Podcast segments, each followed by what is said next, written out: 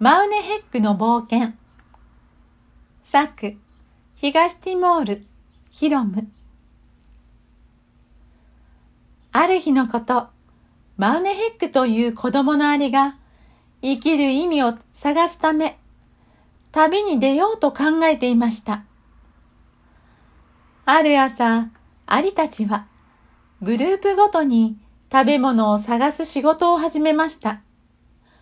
マウネヘックも一緒にその仕事をし始めました。その途中で突然強い風が吹き始め、アリたちはチリチリになって逃げ出しました。マウネヘックも逃げて行き、一枚の木の葉の下に身を隠しました。あたりが落ち着いたので、マウネヘックは葉の影から出ようと、まず顔を出し、外の様子を見てみると、外は元の状態に戻っているのでした。マウネヘックは右や左をキョロキョロと見回してみますが、そこには誰一人いなくて、がらんとしていました。それで彼は隠れていたところから出て、仲間を呼びますが、それに応える仲間はおらず、とても怖くなってしまうのでした。勇気を出して、彼は前へと進み、仲間を探します。そして、いつの間にか、古い森に入ってしまいました。それで彼は余計に怖くなり、冷や汗が出て、いろいろ悪いことを想像してしまうのでした。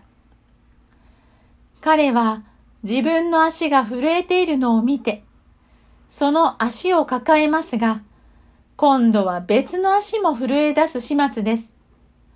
それでもなんとか歩を進め、ついに河原のようなところに出ることができました。彼はほっとして息をつき、なんとか暗い森を抜けられたことを喜びました。しかし突然、水が流れてきて、マーネヘックは驚き、声を上げ、目の玉が飛び出しそうになります。マーネヘックは速い勢いで駆け出しますが、不幸なことに彼は水に飲まれてしまうのでした。突然、一本の木の枝が彼の横に落ちてきます。マウネヘックは必死にその枝の上に這い上がります。マウネヘックが上を見ると、なんと一羽のスズメが自分を助けてくれたのでした。スズメが言いました。水から出られなくなるほど水遊びが好きなのかい？マーネヘックはむっとして言いました。そうやって僕をからかっているのか？災難になって水から出られなくなったっていうのに。しかし、スズメはからかうのをやめず、ついにマウネヘックは怒り出しました。するとスズメはマウネヘックの近くまで飛んできて言いました。君を助けてあげるよ。僕の足をしっかりと掴んでね。ある場所まで連れて行ってあげるからね。そこでマーネヘックはスズメの足をしっかりと掴み、スズメは彼を連れて飛び、木々の間を抜けていきました。マウネヘックは、スズメが木にぶち当たってしまうのではないかと、とても怖くなって、思い切り目をつぶってしまいました。すると突然、スズメが言いました。ほら、着いたよ。マウネヘックが目を開けると、彼の前には一羽の大きなワシがいたので、彼は驚いてしまいました。スズメはマウネヘックのことをわしに紹介しました。わしさん、これが僕の友達だよ。彼は彼の村や家族のもとに帰る道がわからなくなってしまったようなんだ。彼は家に帰りたいみたいなんだけど、どこを通ったら帰れるのかわからないみたいなんだよ。君は彼を助けてあげられるかい？寛大なわしは、このアリの子供のことを助けたいと思って言いました。はっきりとした約束はできないけど、君を助けてあげたいから、君を家族のところまで連れて行ってあげよう。それでわしは頭を下げてからマウネヘックに背中に乗ってしっかりと掴んでいるようにと言いました。そしてわしは雲より高くへと飛び上がっていきました。マウネヘックは感動してこう言いました。わしさん、こんな高いところから世界を見たのは初めてだよ。あなたみたいな翼が欲しいな。そうすれば、いろいろなものを遠くまで眺められるのに。わしは彼に答えて言いました。私のようになるという夢を持つ必要はないよ。一人一人がそれぞれ特別なものを持っているからね。でも私たちは良い友達になることにしよう。そうすればまた君を乗せて空から世界の美しいものを見せてあげることができるからね。マウネヘックはとても嬉しく感じました。彼らは知らないうちにいつの間にか、こうして兄弟同士のような絆が生まれていっていたのです。わしはマウネヘックをある川のほとりに下ろしました。そしてわしは彼のレレという友達を川の中から呼び、今度は彼にマウネヘックを託しました。レレはあちこちいろいろなところに顔を出す若い魚で、友達がたくさんいて、その界隈ではよく知られていました。それでわしは大声で彼を呼んで言いました。レレ、レレ、出てきて私の友達のマウネヘックを助けてあげてくれないか。レレは水からジャンプして出てきて笑いながら言いました。僕の親友のわしさん、君の友達のマウネヘックを助けてあげるよ。レレは水際に来て自分の背中に乗ってしっかり掴むようにとマウネヘックに言いました。マウネヘックがまだ何も話していないのに、レレはすでに他の魚たちからマウネヘックについて聞いていたのでした。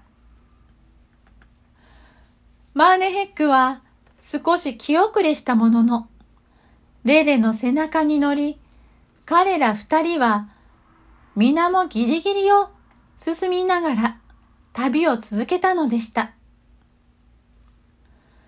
マーネヘックは陸地でずっと生活してきたこともあり、水の上を行くのに慣れていませんでした。それでとても怖くなってしまいました。けれども、レレはマーネヘックを励まし落ち着かせ、パニックにならないように声をかけ続けたのでした。彼らが進んでいくと、レレは彼の友達のワニが歯を磨いているところに出会いました。そこでレレはワニに尋ねました。ワニさん、海へと出る道はどれかな？ワニさんは歯を磨いていてうまく言葉を出せませんでしたから。ただ、尻尾を東の方向に刺しました。レレはワニにお礼を言って、二人はまた旅を続けました。海に着くと、レレは自分のヒレを振って友達のクジラを呼びました。クジラは突然水の中から出てきました。マウネヘックはとても怖くなって、心臓が体から飛び出すかに思えました。クジラは水の中から出てきて言いました。おーい、レイレイ、何かあったのかい？レレはクジラにマウネヘックをアリたちの住処まで連れて行ってあげてほしいと頼みました。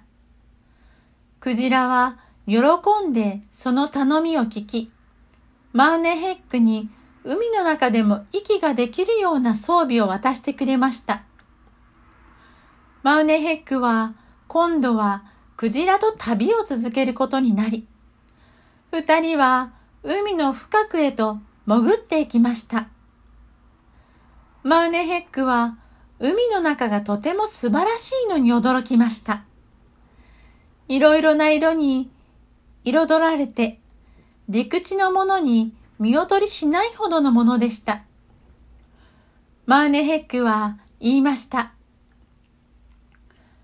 クジラさん、海の中を見るのは初めてだよ。以前は海の上だけを眺めていただけだったから、本当のところ海はあまり好きではなかったんだ。クジラは笑いながら答えていました。実は君はまだ少しの部分しか見ていないんだよ。ここにはとてもたくさんの動物たちがいるんだよ。イルカやカメやサメ、いろいろな魚、タコとかいろいろなものがいるんだ。クジラはマーネヘックに海の中にいる彼の仲間たちを紹介し始めました。そして彼らは一緒に遊びました。クジラはアリを彼の仲間たちに紹介しましたが、彼の仲間たちも海の中にはいないこのような生き物がいるものなのかと、アリのことをまじまじと見つめるのでした。マウネヘックも笑顔で自己紹介をしていきました。こんにちは。僕はマウネヘックです。僕は陸に住んでいます。クジラと仲間たちはすぐにマウネヘックの手を取って一緒に遊び始めました。マウネヘックは泳ぎ方を知りませんでしたから、まだ少し怖がっていましたが、彼らはお構いなしで海の砂を巻き上げながら楽しそうに輪になって踊りました。だんだんと寒くなってくると、タコは彼の知恵を使って水の中で火を起こしてその場を温めるのでした。みんなと遊んでとても楽しかったのですが、マウネヘックはまだ悲しく、それが彼の顔を暗くしていきました。クジラやタコ、そして他の仲間たちはそれを見て、とても心配になりました。彼らは互いにマウネヘックはどうしてそんなに悲しそうなのかと話し合い、クジラは順を追って何があったのかを説明し始めました。それで彼らは一緒になって考えてから、マウネヘックに近づいて言いました。マウネヘック、私たちにはいつもアリたちの家とここを行ったり来たりしている友達が一人いるんだよ。彼に会いに行くといい。きっと何かいい情報が得られるだろうから。マウネヘックはそれを聞いてとても嬉しくなりました。そして彼らはマウネヘックと笑顔で抱き合ってからそれぞれの場所へと帰って行きました。それからマウネヘックたちは水面の方へと向かい、クジラとタコの友達に会いに行きました。水面に着くと、そこで彼らは友達のカモメに会いました。彼らはカモメにマウネヘックをアリの家にいる家族のところに連れて行ってほしいと頼みました。カモメは喜んでマウネヘックを助けてくれることになりました。とても楽しい時間を共に過ごしたばかりだったので、お別れは辛いものでしたが、結局はそこでお別れすることになりました。